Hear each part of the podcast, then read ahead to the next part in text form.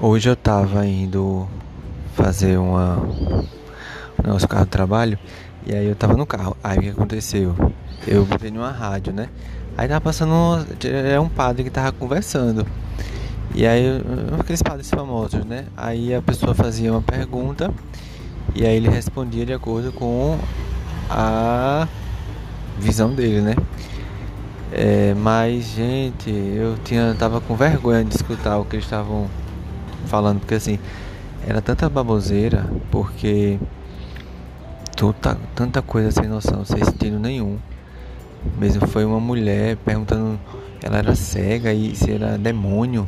E depois foi um rapaz que se era rock, ele ia pro inferno escutar rock. Aí o padre fez um arrodeio tão grande, cheio de preconceito, cheio daquela coisa, cheio carregado de muita coisa, sabe?